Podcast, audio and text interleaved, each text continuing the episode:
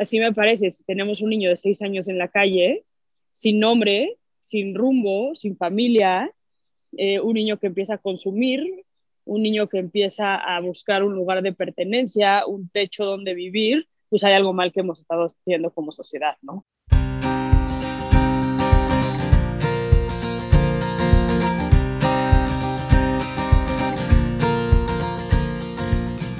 Hola, bienvenidos a su podcast Entre Tomás. Yo soy Brenda. Y yo soy Abril. Y hoy vamos a platicar sobre un tema delicado, doloroso y muy relevante en todo el mundo, pero especialmente en nuestro país.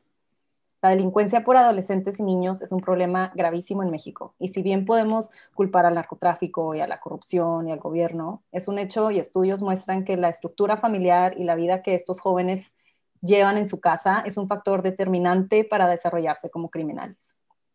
Entonces, hoy tenemos el honor de entrevistar y platicar con dos activistas que dedican su vida a trabajar en la reinserción social de niños y adolescentes delincuentes y pues nos van a platicar sobre el impacto que tiene la familia y el impacto que tiene cómo se desarrollan en casa este pues para llegar a esta vida de delincuencia.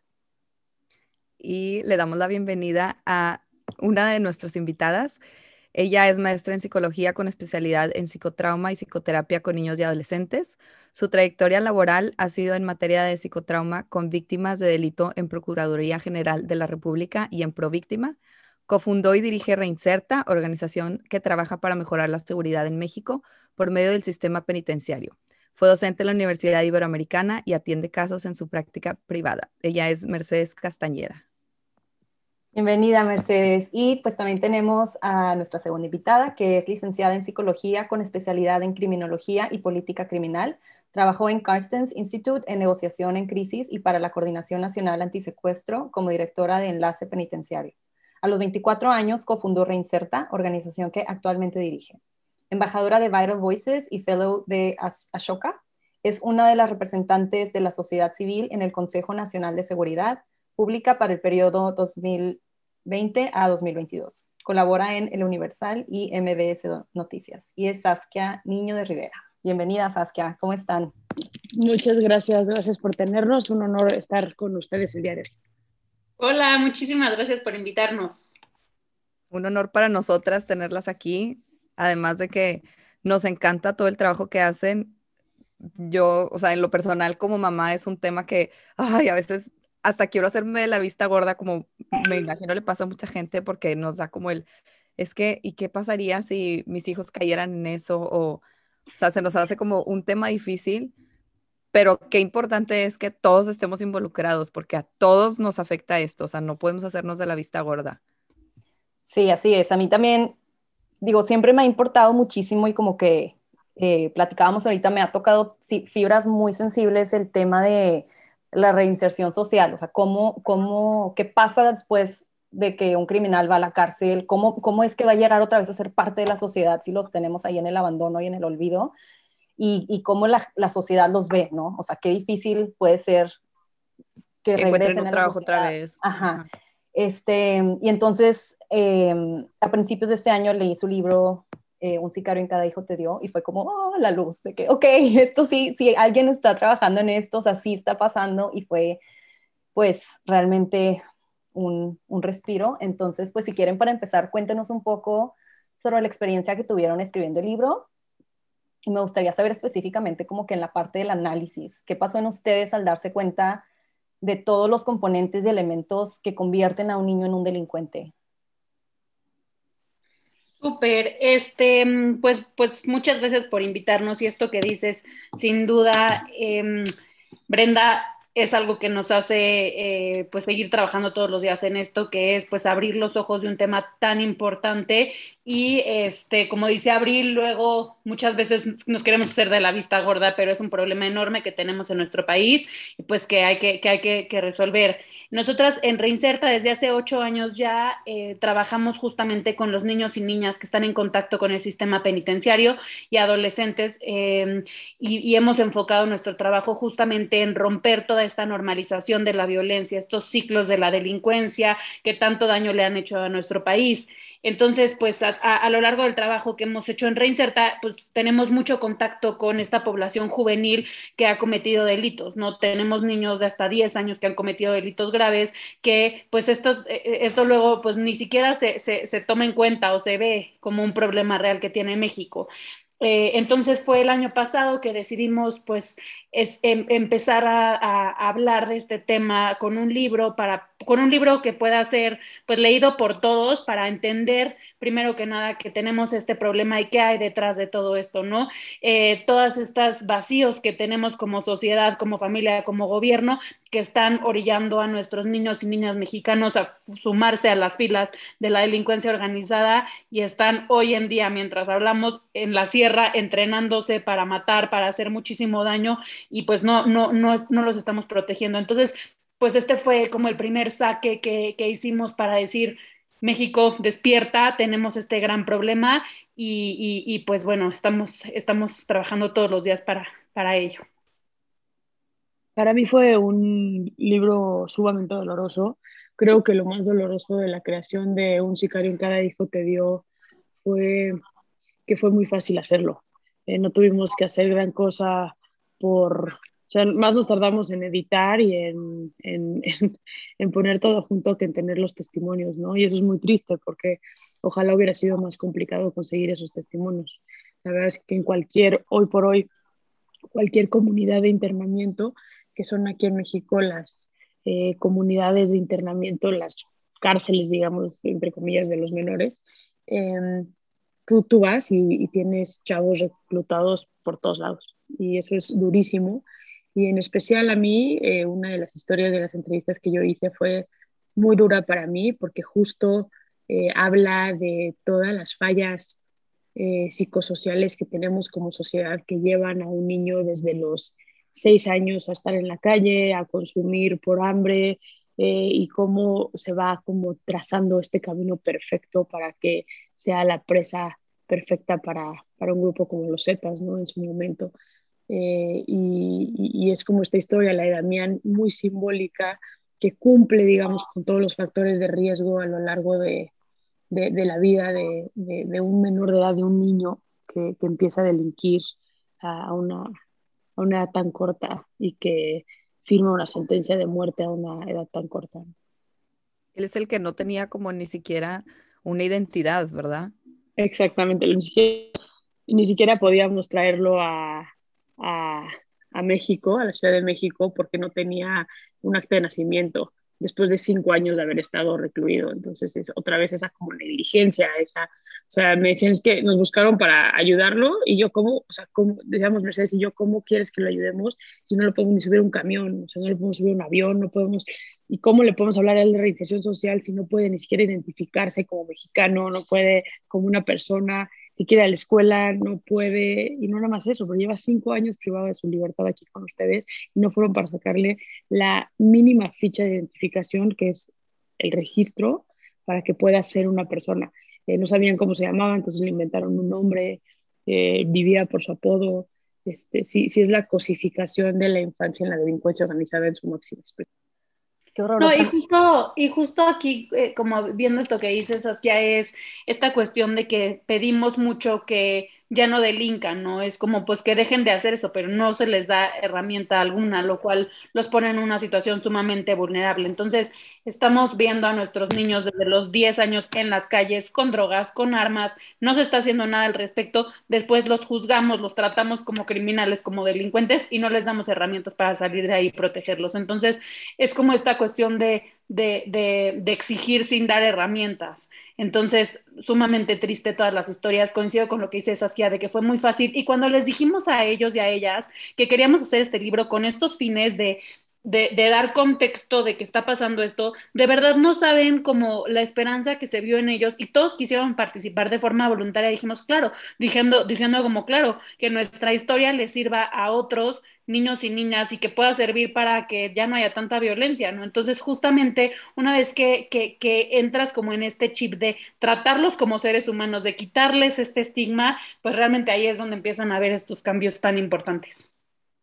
No, y qué fuerte él, o sea, como él, ¿cuántos niños no hay allá afuera que no tienen identidad? O sea, Y aunque tengan un apodo, pues el apodo qué? Es como no les estamos dando a cada niño su lugar y no se les respetan los derechos y no se está ejerciendo. No, el apodo, el apodo justamente criminaliza más, ¿no? El, llamarte un apodo es como reiterarte que para lo único que vales es para ser una persona que está metida en la delincuencia. ¿O apodo tenía que ver eh, con, la actividad criminal?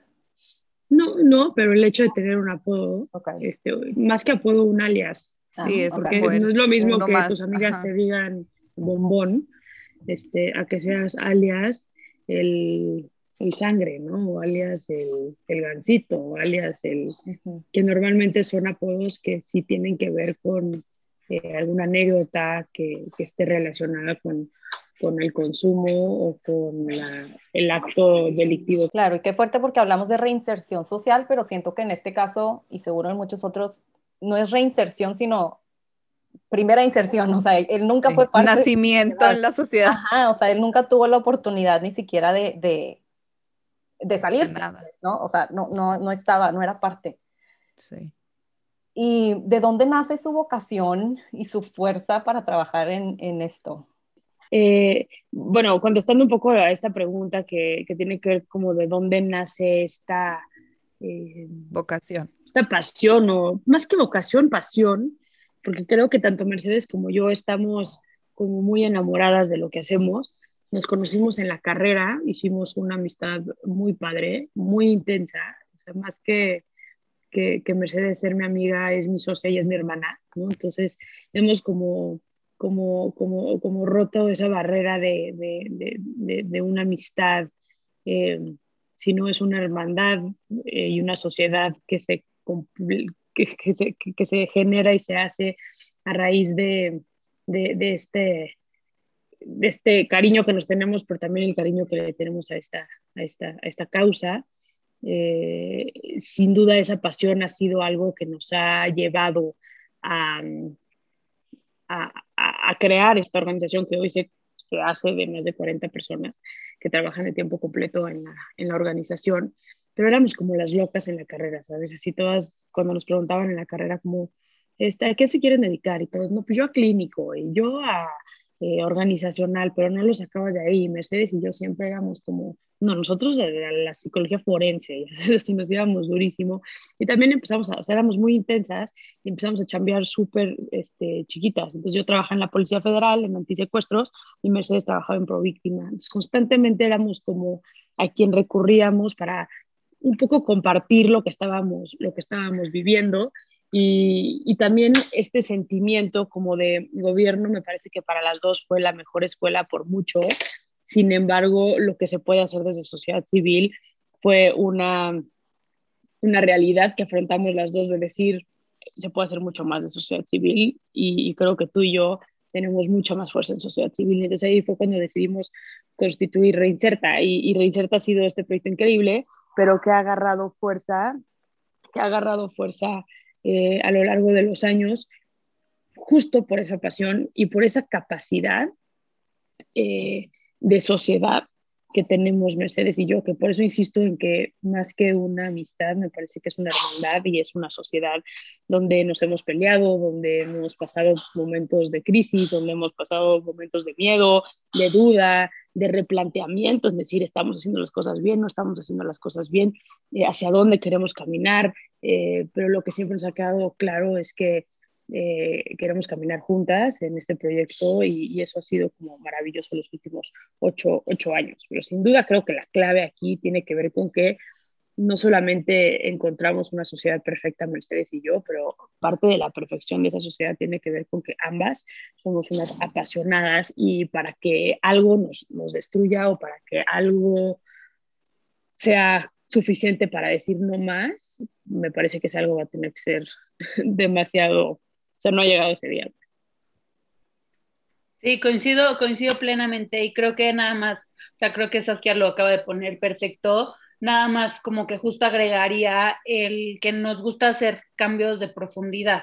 Luego, al ver una población tan vulnerable como con la que trabajamos, eh, está la tentación de quedarte en temas asistencialistas, de, de pues dar como una embarradita y, y, apoyar a muchísima gente, pero con cosas como muy, muy, muy superficiales quizás. Y para nosotras ha sido clave el, el hacer modelos integrales, este, Saskia se echa unas chambototas en todos los temas de la grilla política, la política pública, las relaciones, el concientizar, este, el abrir los ojos, eh, pero también por otro lado tenemos un equipazo que está viendo modelos replicables, este, basados en evidencia, que puedan funcionar, que puedan trabajar en cambios de profundidad, este, entonces justamente creo que el tener como toda esta mezcla de decir, queremos realmente hacer cambios, tenemos... Em, eh, trabajo en cambios de leyes, por ejemplo, que puedan, eh, que puedan eh, hablar de estas poblaciones vulnerables y, hacer cambios en presupuesto. Entonces,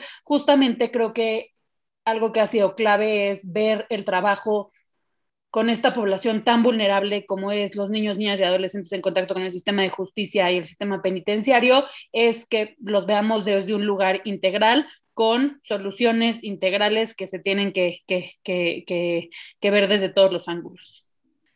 Me, causa así mucho shock, o sea, en verdad es de que si yo cuando he tenido que tener algo más vano, como ir a apoyar en algo, a veces siento miedo, digo, ustedes qué pantalones de hacer todo esto y con tanta pasión y tanto Fíjate amor. Que, que el factor mujer para mí no es un factor, ¿eh? Y nunca ha sido mucha gente que lo ve desde afuera es como de, ay, en el mundo de la criminalidad o de la criminología, ser mujer, parece que las mujeres incluso somos una mucho mejor chamba eh, en el mundo de la importancia de lo psicosocial, de lo psicosocial, em, con, con, con, con, esta parte humana, ¿no? Que creo que hemos confundido la criminología con temas de seguridad y, y justo creo que Reinserta es un modelo bien integral que, abarca la problemática en su totalidad y, y, yo creo que el ser mujer no es más que un, no es más que un beneficio, la, la verdad, de trabajo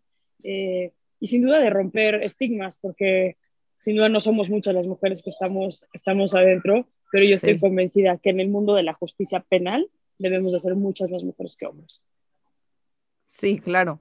Y aparte porque o sea, qué importante desarrollar la empatía como sociedad para trabajar en, esto y, cómo creen ustedes que podemos empujar en la sociedad que se desarrolle la empatía para poder disminuir el crimen, para que funcionen estos programas de reinserción y, más cuando tenemos tantos estigmas como, como dices tú, Saskia. Sí, perdón, yo quiero agregar, especialmente como por los, o sea, empatía por los victimarios, no por los delincuentes, porque pues no, no lo vemos y, como decíamos al principio, son temas que mucha gente lo ve como blanco y negro o de que, ay, no, ya están en la cárcel, ya no sirven, están podridos, son peligrosos, pero pues claramente ustedes tienen compasión, empatía, o sea, tienen que tener cierta conexión y creo que eso es clave, como, como inexperta, creo que es clave para poder regresarlos a la sociedad, ¿no? Entonces, ¿cómo se desarrolla esto? Yo, yo te diría que es que tenemos que redefinir la justicia y en la redefinición de la justicia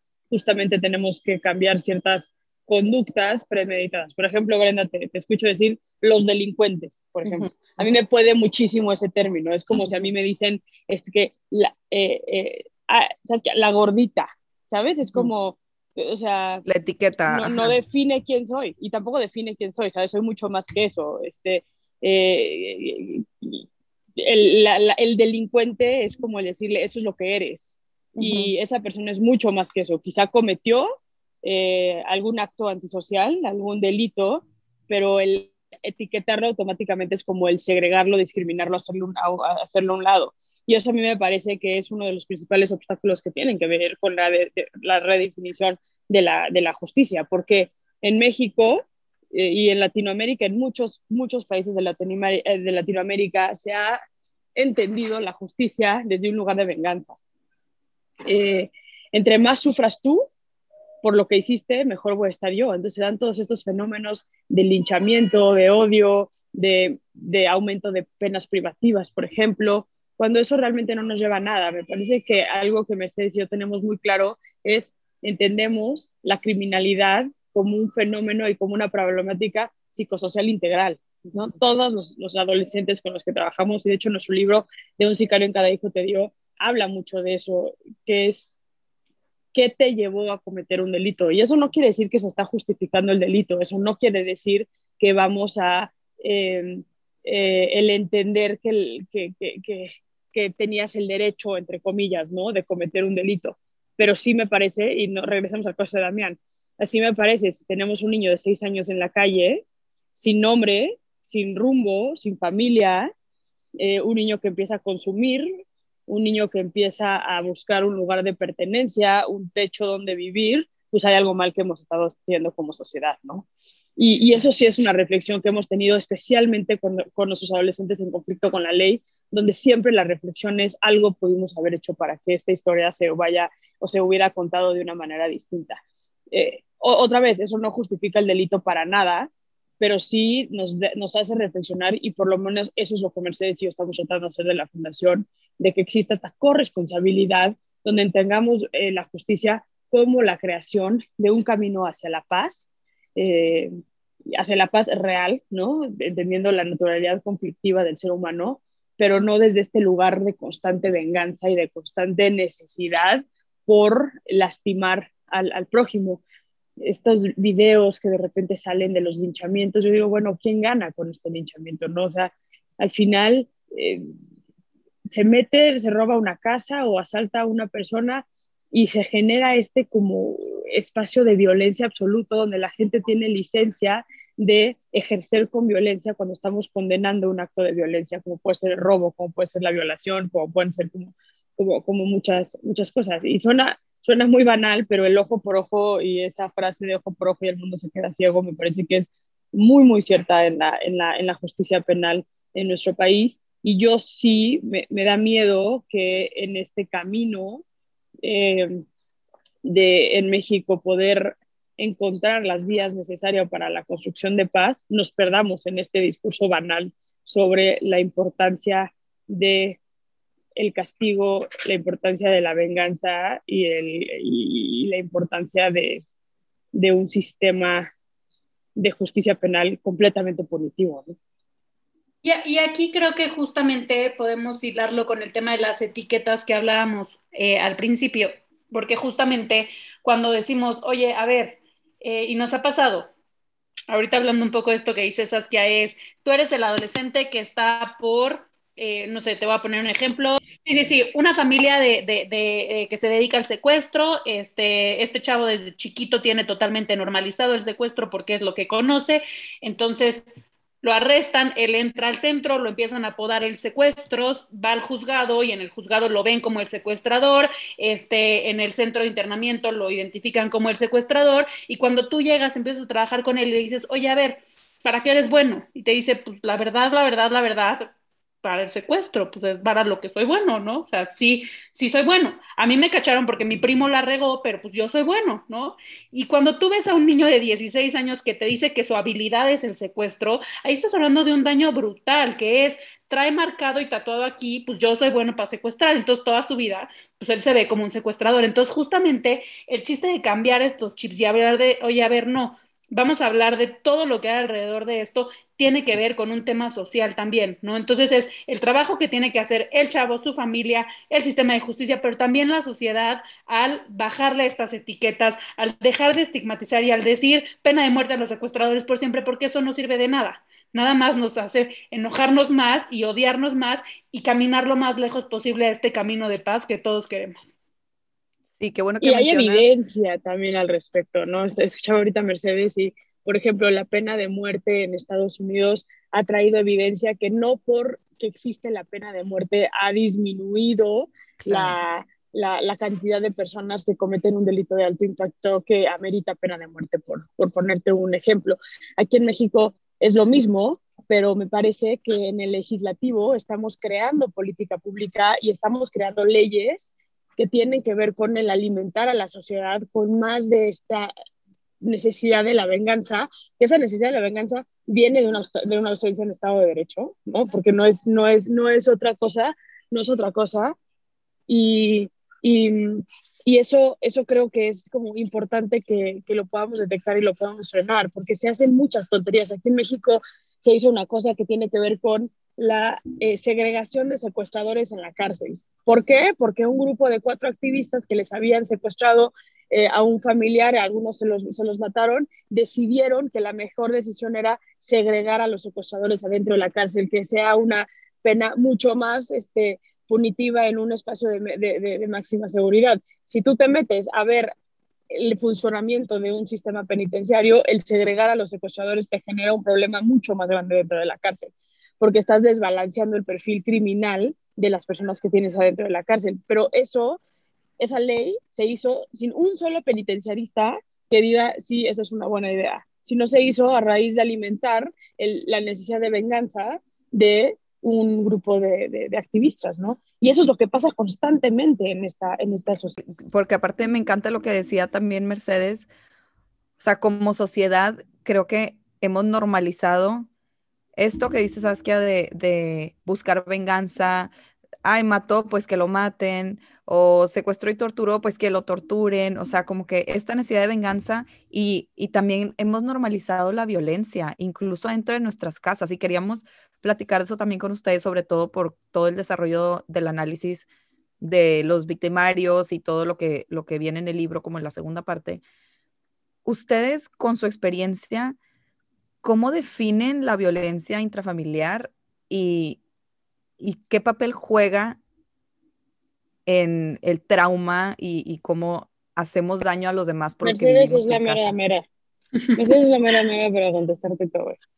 Pues mira, yo creo que primero que nada hay que informarnos en los efectos que tiene el trauma en la infancia, en el desarrollo. Muchísimas veces es como, ay, es un bebé, no se da cuenta, este, que ahí esté, este, tumbado en la esquina y da igual, ¿no? Pero los estudios y de verdad toda la ciencia, cómo ha avanzado a enseñar incluso los cerebros de niños que han sufrido violencia, negligencia, o sea, son unos efectos brutales que tienen todas las consecuencias en temas de salud, en temas de salud mental, en temas de, de, relaciones. Entonces, justamente el tener una visión informada en trauma es clave al trabajar con personas que han estado en contacto con la violencia y aceptar que quienes hayan estado en contacto con la violencia tienen efectos ¿no? No te estoy hablando de que es que van a replicar y que si fuiste violentado vas a violentar. No, no, no, para nada. Sin embargo, hay que estar informados en los efectos que tiene la violencia sobre el trauma. Este, si tú, ahorita que mencionas la violencia familiar, si tú en tu casa estás acostumbrado a que hay violencia y creces en eso, automáticamente estás en un sistema de alerta. ¿No? Y lo puedes ver eso por todos los ámbitos, desde el tema emocional, pero también desde el tema biológico, ¿no? Si tú metes, eh, le haces un, un, brain scan al niño, ¿no? Que está viviendo violencia familiar, tiene la amígdala, la tiene inflada, tiene el cuerpo lleno de cortisol, entonces todo eso, pues el niño va a la escuela, ¿y qué pasa cuando va a la escuela un niño que está con una hiperexcitación en la amígdala, con, con el cortisol al tope, pues no se puede concentrar. Es como si yo ahorita te digo, en cualquier momento vas a estar en peligro. No podríamos estar teniendo esta plática. Ahora resuélveme este problema de matemáticas. yo claro que no. Sí, o sea, tu cerebro está diciendo, a ver, no me mandes una matemática, yo estoy pensando en cómo sobrevivir, ¿no? Tal cual. Y eso es lo que está pasando en el cerebro de los niños, pero pues no, no estamos informados al respecto. Entonces, ¿qué pasa con este niño? Es el niño que reprueba, es el niño que expulsan de la escuela, es el niño problema y es el niño que, pues, vete para allá, ¿no? Entonces lo segregamos, lo segregamos, lo volvemos a segregar. ¿Y qué pasa? Pues es el niño que está en la calle, que es el niño que, es, que está en sumamente riesgo y es el niño que empieza a buscar drogas, identidad, ¿no? Este, teníamos un chavo que nos decía, es que yo la primera vez, de nuestros primeros casos que tenemos, la primera vez que entré, este, que cometí un delito con, con el grupo criminal con el que estaba, fue porque pues me invitaron, pues ahí ya fumé marihuana, estuve bien, y cuando cometimos el delito, todos llegaron a decirme lo bien que yo lo había hecho. ¿No? Y que me necesitaban. Y para mí escuchar por primera vez que había hecho algo bien, que yo era útil, que me necesitaba, cuando en mi casa yo siempre oía que era un inútil, que todo lo hacía mal, cuando en la escuela no me podía aprender nada. Entonces, justamente estamos dando estos huecos y no estamos viendo... Eh, la integralidad y los efectos que tiene la violencia. Y hablo de violencia familiar, pero si hablamos de violencia comunitaria, es igual, ¿no? Tenemos chavos que están acostumbrados a salir de su casa y ver un muerto en la calle. ¿No? Cuando para mí decir, híjoles, que, no, que, traumático, y me dicen, es que perdón que llegué tarde al centro de reinserción, pero es que hubo un muerto afuera de mi casa y te enseñan la foto, ¿no? Y ves, y hay un muerto en la banqueta y 40 niños alrededor viéndolo, ¿no? Y dices, esta exposición y el ver esto como un normal es gravísimo y no podemos permitirlo así. Y por eso nosotros trabajamos mucho también con estas familias y con estos niños que sus papás están en la cárcel o sus mamás. Tú vas un día de visita a un reclusorio y está atascado de niños con esta cuestión de decir, híjole, ¿hasta dónde los estamos exponiendo? Y no hay ni protocolos de seguridad, ni protocolos de salud mental que puedan atender esta población. Me, me causa como un poco de conflicto y, porque siento que, o sea, claramente estos factores de violencia y de estar en, constante exposición a todos estos temas, pues van a generar un patrón, ¿no? O sea, es un ciclo y, se va a ir alimentando y el niño lo va a ver normal. Pero ¿por qué entonces hay casos y conocemos niños que crecen en pobreza extrema y en condiciones indignas y, en violencia y, crecen y no se vuelven, eh, no son parte de este ciclo? O sea, ¿cuál es como el, el parámetro mágico. Es la suma de muchos factores, ¿no? No es, este, no es, a ver, no hay una fórmula para la delincuencia, así como no hay una fórmula para la no delincuencia. La suma que tiene que ver con eh, que una persona se vuelva una, un ser que comete acciones antisociales, eh, son la suma de muchos factores. Puedes tener a un niño que... Eh, por ponerte un ejemplo, tienes a un niño que vive en una casa donde está en situación de pobreza y a otro niño que está en una casa que está en situación de pobreza. Pero justo en la casa del niño este, ve, el papá aparte tiene un problema de alcoholismo y todos los jueves, viernes y sábado no hay comida en la mesa porque el poco dinero que tienen se lo gastan en alcohol y aparte es un tipo violento. Pero en la otra casa habrá pobreza, pero quizá no hay eh, violencia, ¿no? Física. Y luego tienes un tema de que ese amor que la mamá de la primera casa le dio al niño en la primera etapa del desarrollo, pues justo la mamá en la otra casa sacaba su enojo con el hijo. ¿Sí, me explico? O sea, son, hay, muchísimos factores. Entonces, en uno, aunque hayan vivido en la misma colonia y hayan visto al muerto que Mercedes dijo ahorita, quizá un factor que determinó que uno eh, eh, quizá fuera menos empático y por ende con más posibilidades de cometer conductas antisociales, el otro no lo tuvo porque justamente tuvo ese, ese, ese, apoyo. Nosotros, uno de los casos de éxito más importantes que tenemos en Reinserta y en el trabajo que hemos hecho em, en materia de reinserción social tiene que ver con un niño que tuvo así como una historia muy parecida a la de Damián, no tan extrema en violencia, eso sí, eh, pero a los siete años llegó a México, se subió a un camión, él vive en la Sierra de Oaxaca, llegó a México y dijo, ya estoy harto de vivir en pobreza extrema, que mi papá gane 40 pesos al día y se vino como a la Ciudad de México a buscar trabajo y a, sobrevivir. Imagínate un niño de 7 años solo aquí en la Ciudad de México, pues obviamente se volvió un niño de la calle,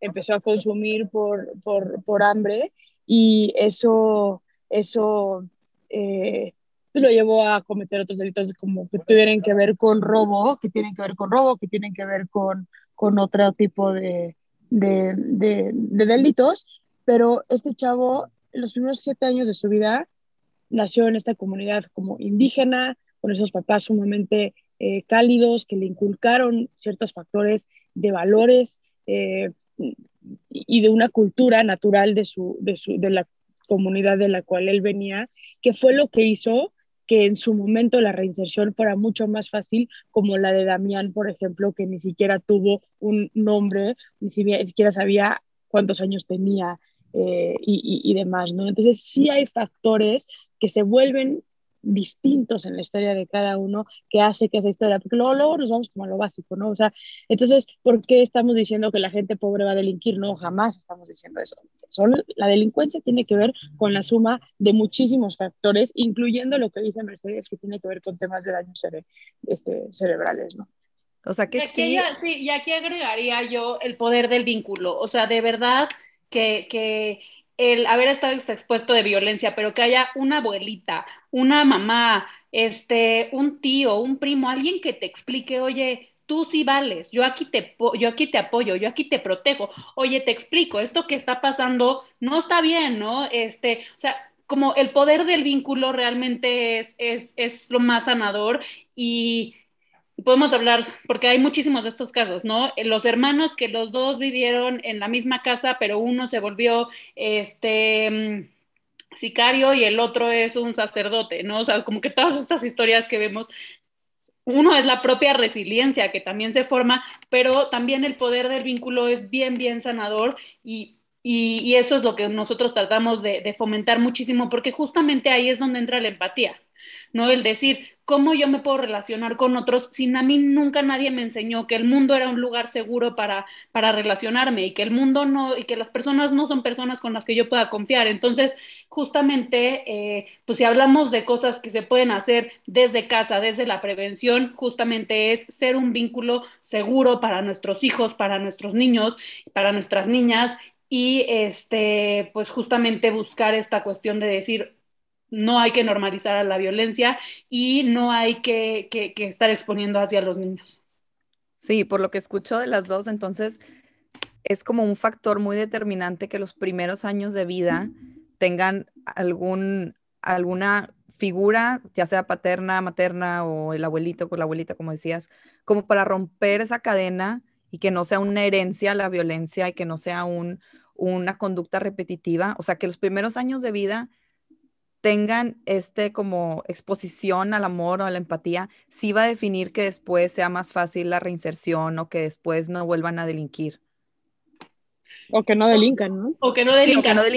otra, vez, no, no, no, no usaría la palabra definir, porque también tenemos chavos con muy buenos vínculos, con nada de violencia familiar y que que acabaron los delitos, o sea, creo que no es tan blanco y negro de tienes un vínculo, ya estás curado para nunca cometer un delito. Creo que todos tengamos los vínculos que tengamos, tengamos, no, todos estamos vulnerables a cometer algún delito y a, y estar en una situación similar, pero también creo que algo que nos sirvió mucho de hacer este libro y que lo platicamos mucho Saskia y yo es si yo hubiera estado en esa situación con los recursos que esta niña tenía o que este niño tenía, seguramente hubiera hecho lo mismo, ¿no? y entonces, eh, justamente es echar ese clavado para adentro y decir, es muy fácil juzgar desde afuera, juzgar desde privilegios, juzgar desde lugares que no conocemos, cuando la realidad es que... Em, pues cada quien vive su propia vida y, y algo que nosotros decimos mucho es, pues antes de juzgar, primero hay que conocer y que conocer con un tema de prevención también. Hablamos mucho de reinserción social, pero también algo en lo que hay que enfocarnos es en la prevención. Los niños, los adolescentes han sido sumamente abandonados.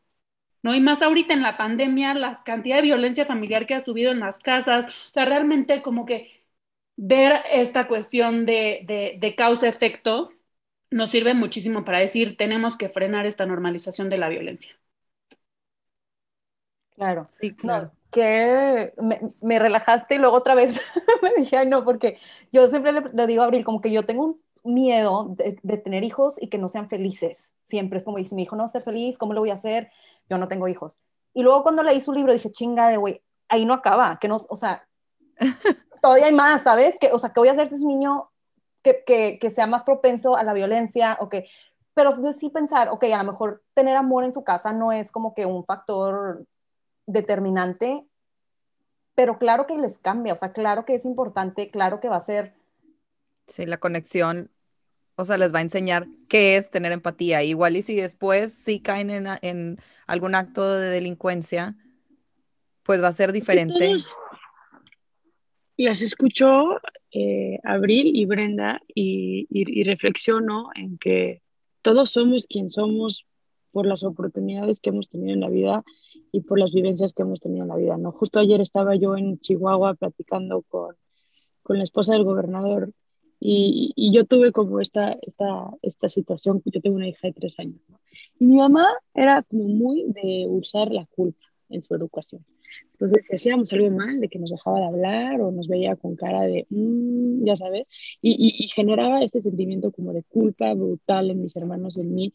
Y yo siempre de chica dije, cuando yo sea mamá, yo voy a hacer una educación muy distinta y nunca le voy a generar esa culpa a mi hija, porque neta la odio, o sea, me parece que es muy agresiva y no se vale. El otro día mi hija no se quería meter a bañar. Y yo le dije, amor, ya mete a bañar. Y ya mete. Y la quinta vez yo ya me estoy esperando, ya son las nueve de la noche y, le quito una de sus liguitas y me dice, me estás lastimando. Cero la estaba lastimando, eh, para nada estaba lastimando, pero mi hija ya estaba en drama. Y me dice, salte de mi cuarto, quiero que me bañe mi papá. Y yo, ah, perfecto. Me salí y le digo a su papá que la bañes tú porque no quiere que la bañe yo. Y entonces ya me puse a hacer mis cosas así y sale, y entonces sale como viéndome, como diciendo, sé que me la volé sacándote así, pero quiero ver, o sea, como midiendo cómo estaba yo. Y entonces me ve y entonces me dice su papá, la verdad es que su papá y yo, eh, a pesar de, no estar casados, no estar juntos, eh, nos llevamos muy bien. Y, entonces me dice, le dice, mi amor, ¿qué hablamos ahorita en la regadera que le ibas a decir a mamá? Eh, te amo, mamá. No, no, ¿qué más le ibas a decir a mamá? Este, que, bueno, es que, que perdón. Dije, no, Pia, me lastimaste mucho. Yo nunca te sacaría así. Y entonces empecé yo como con este discurso para hacerla sentir culpable de lo que había hecho. Y de repente dije, ah, ¡Ay, mi mamá! Soy mi mamá, soy mi mamá. O sea, justo lo que dije no quería hacer, pero me estaba mucho, me estaba costando muchísimo trabajo como salirme de ahí, ¿sabes? O sea, y eso que ella llegó y, y sí, muy orgullosa y así, pero me dijo que me ama, que, me, que por la perdonara por haberme, ¿no? Eh, y, y, me costó a mí salirme de ahí. Entonces, algo que yo sí tengo constantemente cuando entrevisto a una mujer en prisión, cuando platico con un, adolescente en conflicto con la ley, siempre esta cuestión de decir, mm, como dice Mercedes, quizá yo hubiera hecho lo mismo estando en la situación en la cual, en la cual estaban ellas, porque sí somos quien somos y nos entrenamos. Yo con Damián en el, en el libro me, me movió mucho, porque de repente era este chavo que incluso y, mira que Mercedes y yo hablamos cárcel y hablamos canero y hemos escuchado el, lenguaje de la delincuencia muchísimo y, y, ya tenemos como mapeado estos, estas definiciones que usan en el mundo de la delincuencia organizada muy, muy fuerte. Pero con, con Damián de repente yo lo veía y volteaba así como, no tengo ni idea qué está diciendo. O sea, un chavo que ni siquiera hablaba español, hablaba canero. Ese era su lenguaje madre, el canero, ¿sabes? Y, y era como, este chavo ni siquiera le enseñaron a hablar no sabemos ni cuántos años tiene, o sea, tuvieron que hacer un estudio para saber cuántos años tiene, o sea, realmente un, un, un, un Tarzán, ¿sabes? Este, pero un Tarzán de la ciudad y de la delincuencia. Y, y, eso sí fue para mí muy doloroso, me acuerdo que le hablé a Mercedes saliendo de Tamaulipas, y güey, este es uno de los casos más dolorosos que me toca entrevistar, porque sí, sí tenemos una obligación muy fuerte con la infancia de este país, y más la infancia que está tan expuesta a la violencia. Sí, yo cuando leí ese caso y, así como que de todos me imaginaba, o sea, yo cuando tenía esa edad, o ya sabes, mis hijos cuando tengan esa edad, digo, es que, ¿por qué nada más preocuparme por los que viven en mi casa? O sea, hay tantos niños allá afuera que necesitan, igual y ya, ya cayeron en esto, pero ¿cómo les ayudamos? O sea, ¿qué más hacemos? ¿Qué estamos haciendo en nuestras casas y con nuestras comunidades para que terminemos ahí, porque como sociedad claramente lo estamos haciendo, o sea, o estamos dejando de hacer cosas que nos corresponden. No, sí, totalmente. Y es, es también estar informados, es estar conscientes, tampoco se trata de estar viviendo con culpas o irnos al revés a sobreproteger, porque también hemos visto, hablando de vínculos, hemos visto con estos adolescentes también, o sea, ¿qué tal, Sas? La cantidad de mamás que les meten droga a, la comunidad de internamiento porque es que no saben cómo se pone mi hijito sin, sin, su marihuana, ¿no? Entonces es esta sobreprotección al revés, que, que, es como de decir, ya incluso el chavito, las jerarquías valen gorro y el chavito ya se vuelve, ¿no? Y la mamá le tiene pavor y la mamá se expone metiéndole droga para que se calme el niño, porque pobrecito, ¿no? Entonces, justamente tampoco, sí, el miedo que incluso les da, o también la ganancia de, pues a mí me conviene también que mi hijo se dedique a esto, entonces, entonces, o sea, no es, como decía hace ratito, o sea, no es un tema de blanco y negro o de nada más atascarlos de amor y cuidarlos y ponerlos en una burbuja, porque eso también tiene unos efectos súper dañinos. Entonces, es pues... ¿Te acuerdas, de un caso que tuvimos de un secuestrador? Eh, que era, cuando hablamos con la mamá, era como, pero a ver, él, él, él se dedicaba a los levantones, ¿no? Se levantaba a las víctimas para entregárselas a la banda de secuestradores. Entonces habla, yo lo entrevisté, le hice una entrevista criminológica y le decía yo, pero, y luego, y, andabas con el coche con el que levantabas, no, y yo, pero ¿dónde tenías los coches? O sea, ¿qué renta como una bodega? No, ahí en mi casa. Y el chavito tenía 14 años.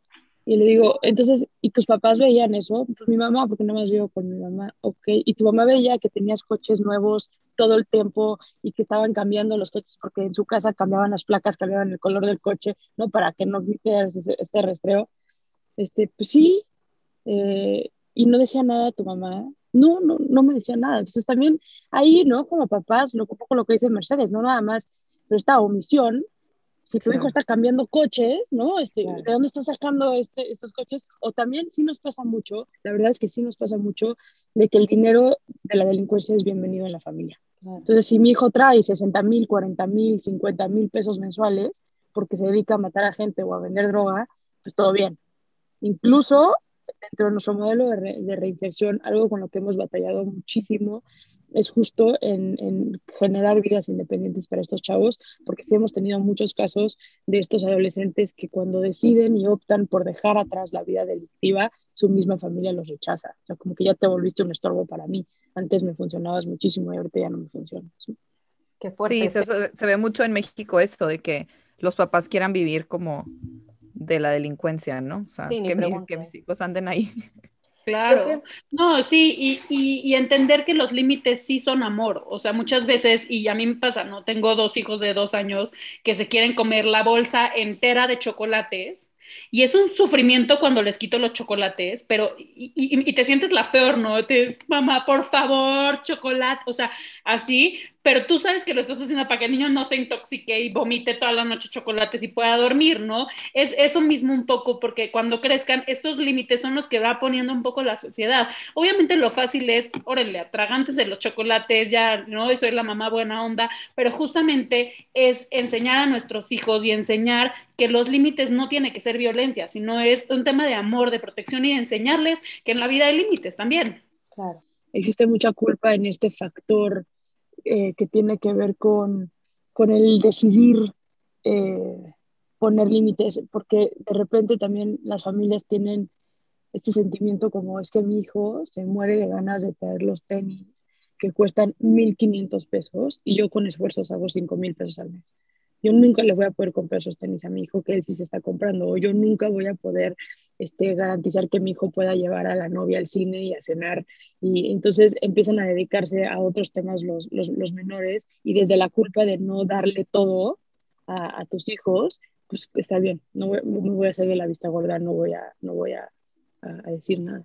Claro, y no, qué fuerte porque sí, es una... No, y luego ves una cantidad de mamás ¿no? O sea, tú vas un fin de semana a un reclusorio y ¿qué tal? Son las filas y las filas de la mamá viejititita con el canastón de comida que se gastó todo el dinero y caminó más grande que ellas, horas. la, bolsa más grande que ellas.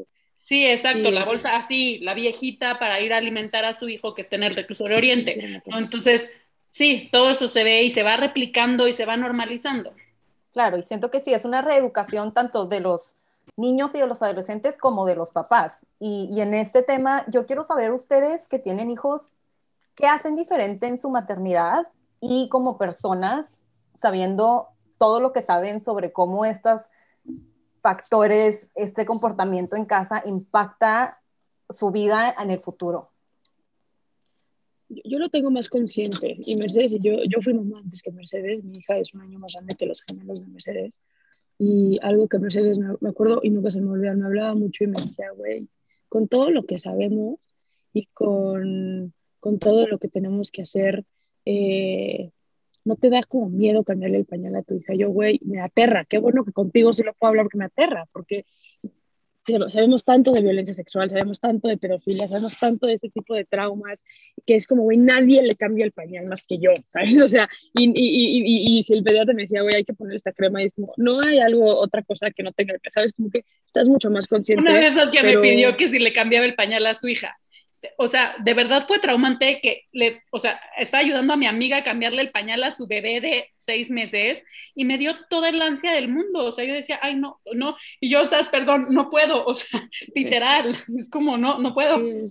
Llámeselo tú. Eh, sí, estás muy, estamos muy conscientes, pero también me parece que, que si algo hemos hecho muy bien, Mercedes y yo, es eh, delimitar los límites que tenemos con nuestro trabajo y nuestra vida personal.